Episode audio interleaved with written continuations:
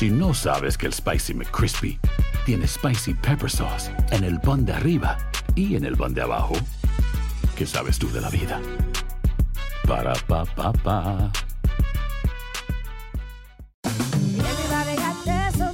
La venta para amigos y familiares de JCPenney está de vuelta. Desde lunes ahorra 30% extra en artículos por toda la tienda. Esos son ahorros adicionales por encima de nuestros precios bajos. Dile a tus amigos, ven con tu familia y ahorren en grande. No olvides, ya se acerca el Día de las Madres. Y tenemos todo lo que mamá quiere: joyería, belleza, salón y tarjetas de regalo. JCPenney, vale la pena. Cupón válido del 29 de abril al 5 de mayo en selección de estilos. Aplican exclusiones. Detalles en la tienda jcp.com. Boost Mobile tiene una gran oferta para que aproveches tu reembolso de impuestos al máximo y te mantengas conectado. Al cambiarte a Boost, recibe un 50% de descuento en tu primer mes de datos ilimitados. O, con un plan ilimitado de 40 dólares, llévate un Samsung Galaxy A15 5G por $39.99. Obtén los mejores teléfonos en las redes 5G más grandes del país. Con Boost Mobile, cambiarse es fácil. Solo visita boostmobile.com. Boost Mobile, sin miedo al éxito. Para clientes nuevos y solamente en línea, requiere AroPay. 50% de descuento en el primer mes requiere un plan de 25 dólares al mes. Aplican otras restricciones. Visita ¿Quieres regalar más que flores este Día de las Madres? The Home Depot te da una idea. Pasa más tiempo con mamá plantando flores coloridas, con macetas y tierra de primera calidad para realzar su jardín. Así sentirá que es su día todos los días. Llévate tierra para macetas Bigoro por solo $8.97 y crece plantas fuertes y saludables dentro y fuera de casa. Recoge en tienda y sigue cultivando más momentos con mamá en The Home Depot. Haces más, logras más. Más detalles en homedepot.com diagonal delivery. Mis queridos amigos, ¿cómo están? Me da mucho gusto saludarlos. Aquí estamos de vuelta con Epicentro.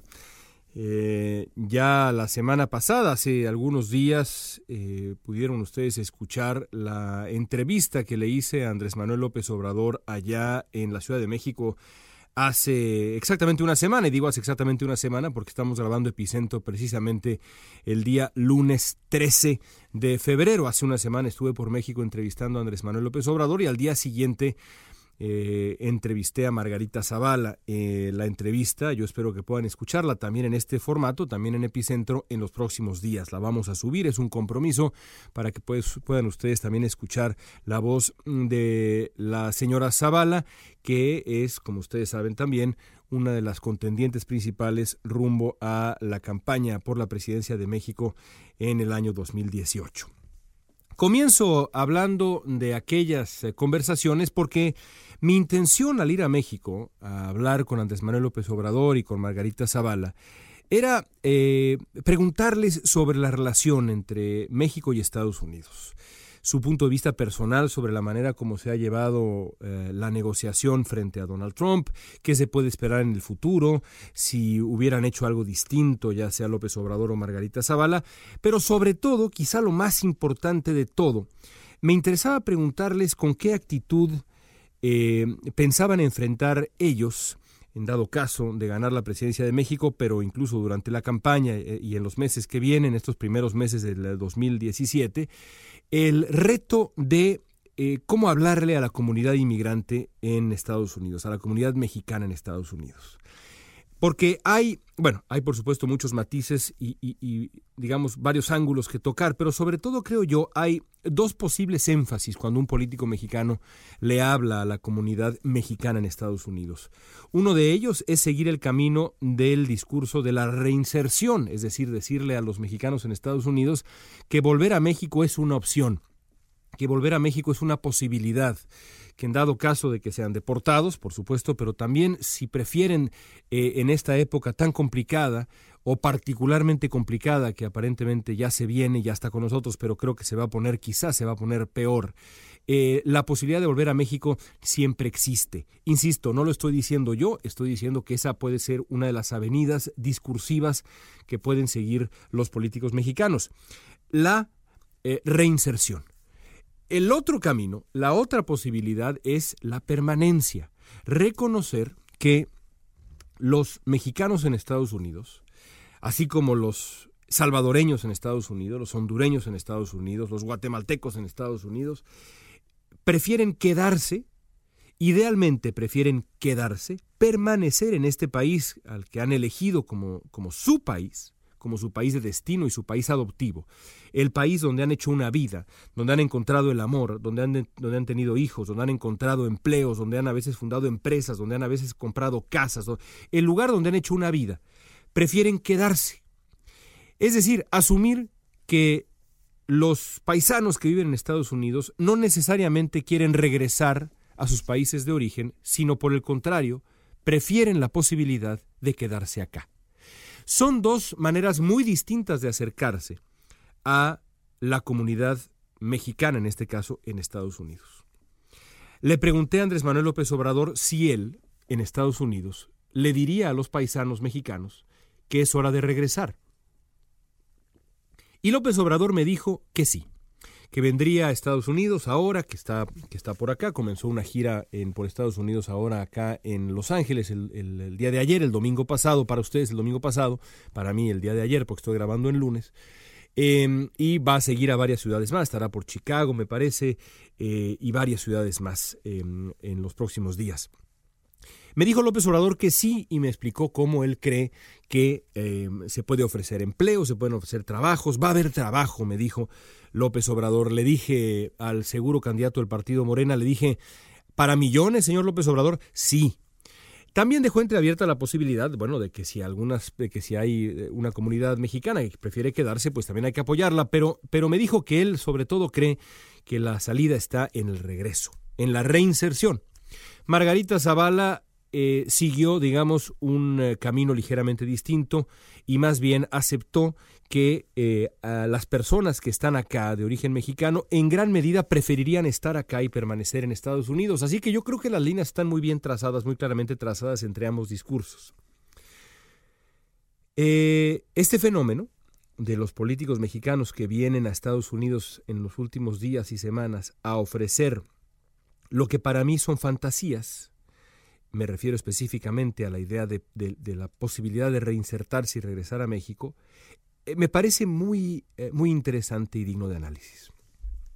En los últimos días han estado por acá en Estados Unidos eh, los presidentes del Partido Acción Nacional, del Partido Revolucionario Institucional, del PRI, el propio López Obrador, eh, por Los Ángeles ha pasado el gobernador de Guerrero, el jefe de gobierno de la Ciudad de México, que vino a reunirse con el alcalde Garcetti para encontrar algún eh, punto de acuerdo sobre este tema. Eh, a principios de semana estuvo por acá o estará por acá el gobernador de Michoacán.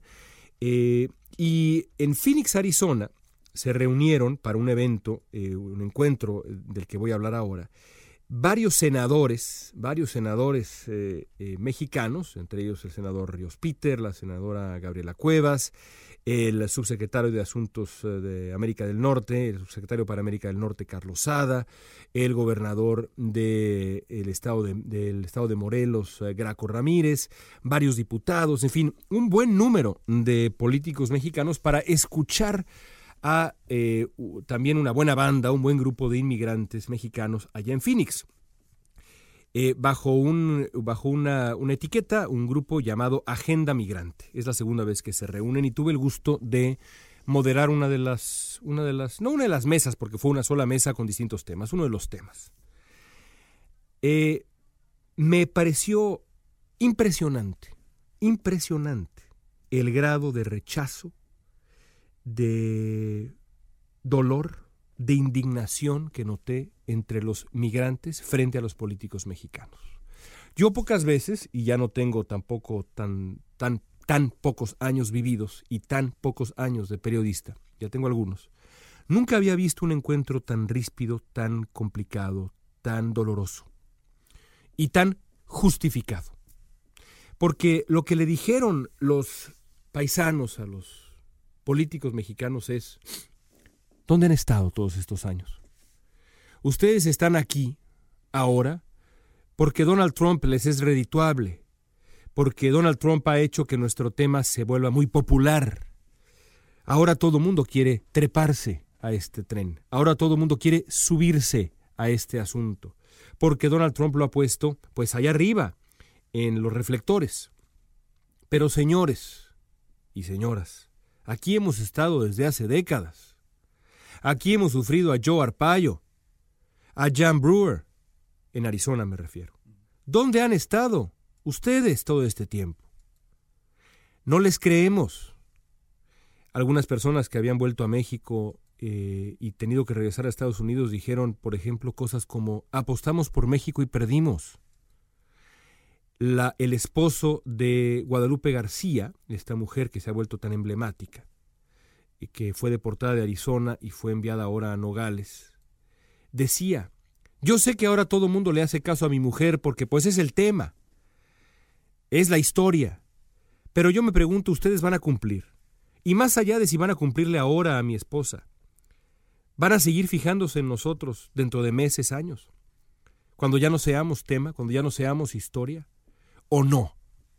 Y les dijo Aarón, el esposo de Guadalupe García, porque yo no creo, les dijo, que vayan a seguir fijándose en nosotros, como no se han fijado en eh, todas las otras mamás y esposas que antes de Guadalupe fueron deportadas y echadas de este país, exactamente como mi mujer, como la mamá de mis hijos. Y les advirtió que si no los atendían, que si no atendían lo que habían prometido, no solamente con Guadalupe, sino en general, iba a convocar una conferencia de prensa para desenmascararlos. Y como, como, como la voz de Aarón, escuché muchas más, de soñadores, de organizadores comunitarios a los que les temblaba la voz, de padres, de amigos. Había por ahí un pequeñito llamado Jesús, de unos 10 años. Ambos padres deportados, iba con un amigo suyo, un hombre ya, digamos, más como de, mi edad, treinta y tantos, cuarenta y tantos años, que decía, aquí lo importante no es que nos vengan a hablar de cómo regresar a México, sino cómo van a traer de vuelta a los padres de Jesús, dándoles la lección a estos políticos eh, que venían a vender quimeras y a vender artificios y a vender mentiras, fantasías, dándoles la lección de que lo que importa para la comunidad migrante en Estados Unidos no es la posibilidad de una reinserción a un país que ya no es el suyo, que ya no reconocen y que no quieren reconocer, sino quedarse en Estados Unidos. Quedarse en el país que es suyo. Guadalupe García, si no me falla la memoria, llegó a los 14 años. Ha estado acá 20 años. Tiene dos hijos, ya adolescentes, ciudadanos. No quieren volver a Guanajuato, por supuesto, ya el gobernador de Guanajuato le habló y le dijo, Lupita, yo voy a estar con usted porque yo alguna vez fui migrante. Me hierve la sangre de indignación, como vi también que le hervía la sangre a los migrantes en esta reunión. Porque son unos oportunistas. Porque le llama el gobernador de Guanajuato, porque, porque claro, porque el nombre de Lupita García está en boca de todos, incluida la nuestra. Pero ¿dónde estaba antes el gobernador, que fue migrante, que fue migrante? ¿Dónde estaba? Haciendo nada en Guanajuato. Lo mismo que el gobernador de Michoacán al que voy a tener el gusto de entrevistar esta semana. Y le voy a decir exactamente lo mismo que estoy diciendo acá. Y el gobernador de Guerrero. Y el jefe de gobierno de la capital mexicana, aunque él, digamos, por lo menos hay que decirlo también, vino acá a tratar de encontrar lazos con Eric Garcetti, a tratar de hacer cosas. Es una historia muy triste, porque en el fondo se trata de un país que traicionó a millones y que ahora trata de vender una mentira a través de su gobierno. Estos mismos políticos que destrozaron México en esta y en otras generaciones ahora vienen aquí a decirle a los migrantes que les quieren ofrecer un regreso, porque les van a ofrecer empleos. De verdad les van a ofrecer empleos. De verdad les van a ofrecer educación de calidad de verdad les van a ofrecer la posibilidad de reinsertarse cultural y socialmente en un país al que no conocen. Ya me imagino yo a los niños que conozco las historias, las he visto personalmente, así como conozco madres deportadas a las que he entrevistado. Carajo, eh, y, esto no importa lo que voy a mencionar exactamente, pero lo, lo subrayo nada más porque es importante. Yo gané premios aquí en Estados Unidos con una historia de una madre deportada de Utah, de origen guerrerense precisamente ¿Dónde estaba el gobernador de Guerrero en aquel momento para ayudarle a mi amiga Mayra, que perdió a sus dos hijas en adopción porque no pudo volver a verlas? ¿Dónde estaban? En ningún lugar. Ahora están porque conviene. Y, venden no el apoyo para la permanencia, sino la reinserción. ¿Por qué? Porque es mucho más redituable. Yo les voy a ofrecer trabajos. Bravo, gobernador, bravo, fantástico, senador. En vez de tener la dignidad de decir, no hay nada que ofrecerles en México, señores y señoras. Yo quiero ayudarles a que permanezcan en este país donde ustedes han elegido vivir y saben que tienen razón en haberlo elegido. Porque el México que dejaron sigue siendo este México y ahora peor. Porque el, Michoacán que dejó, eh, o el Guanajuato, eh, que dejó en su momento eh, Guadalupe García era mejor que este Guanajuato, en muchos sentidos. Y ni hablemos de Michoacán, por supuesto. Michoacán de hace 20 años no tiene nada que ver con el Michoacán de ahora. ¿Con qué cara va a venir Silvano Aureoles a decirle a los michoacanos aquí, vuelvan señores, vuelvan a Michoacán, por favor? Este debate tan doloroso, este debate tan doloroso, es lo que escuché. Y es el debate que está o debe estar en el centro de la discusión a futuro cuando se piensa en los mexicanos acá. Porque venir a decirles y a hablarles de reinserción, de un regreso, un feliz regreso, feliz regreso a México, es vender mentiras, es vender fantasías. Porque allá no hay nada para muchísimos de los millones de los mexicanos que están acá. Quizá para algunos lo haya, pero después de escuchar estas historias y las historias que yo he escuchado también acá, no hablo por mí, no hablo porque se me ocurrió, hablo por lo que conozco, por lo que he escuchado de viva voz, viendo a los ojos a los migrantes. Allá no es un lugar para volver. Y aunque lo fuera, no lo es. Y aunque lo fuera, la enorme mayoría preferiría seguir con la vida en el donde la han hecho, que es acá, y donde tienen todo el derecho de hacerla, que es acá. Eso le he oído a mis a la comunidad michoacana, poblana, zacatecana, de Jalisco, de la Ciudad de México, a los oaxaqueños, en Nueva York, a los poblanos, en Chicago. Eso es lo que he escuchado. Eso es lo que escuché en Phoenix, con estos migrantes que le decían a la cara a los políticos mexicanos, no nos vengan a decir que podemos regresar, mejor ayúdenos a quedarnos. Ya veremos qué ocurre, pero esa es la realidad y tapar el sol con un dedo es irresponsable con México, pero sobre todo con los millones de mexicanos que viven acá. Que por cierto, y con esto quiero terminar, no incurren en ninguna traición, porque también leía yo por ahí algunos mensajes en redes sociales, despreciables mensajes diciendo, pero ¿qué les vamos a ayudar a nosotros esos traidores que se fueron?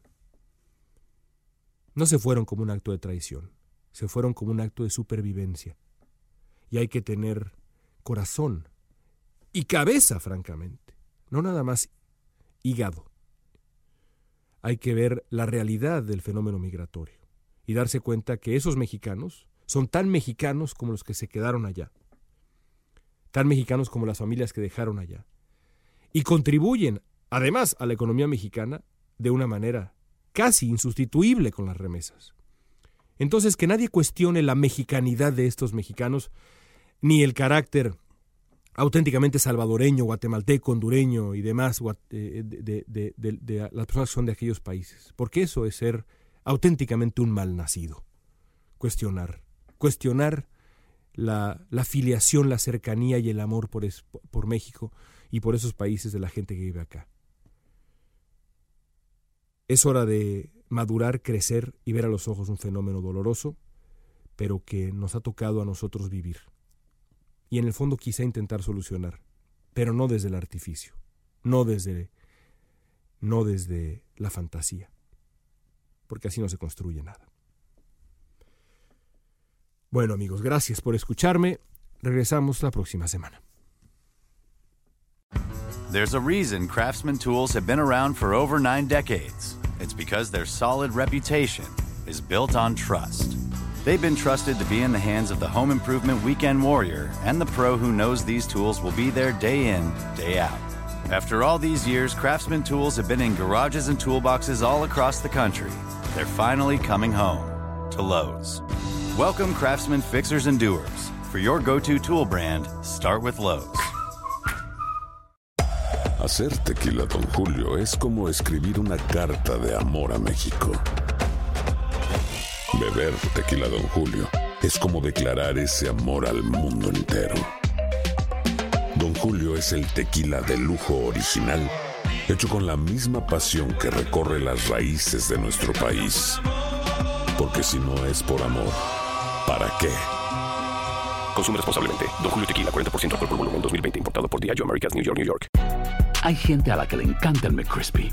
Y hay gente que nunca ha probado el McCrispy. Pero todavía no conocemos a nadie que lo haya probado y no le guste. Para pa pa pa.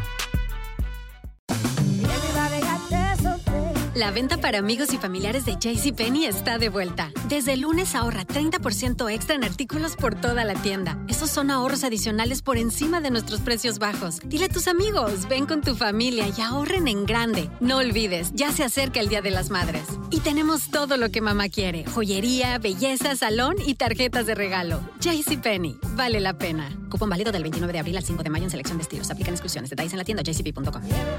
Boost Mobile tiene una gran oferta para que aproveches tu reembolso de impuestos al máximo y te mantengas conectado. Al cambiarte a Boost, recibe un 50% de descuento en tu primer mes de datos ilimitados. O, con un plan ilimitado de 40 dólares, llévate un Samsung Galaxy A15 5G por $39.99. Obtén los mejores teléfonos en las redes 5G más grandes del país. Con Boost Mobile, cambiarse es fácil. Solo visita boostmobile.com. Boost Mobile, sin miedo al éxito. Para clientes nuevos y solamente en línea, requiere AroPay. 50% de descuento en el primer mes requiere un plan de 25 dólares al mes. Aplican otras restricciones. Visita boostmobile.com para detalles.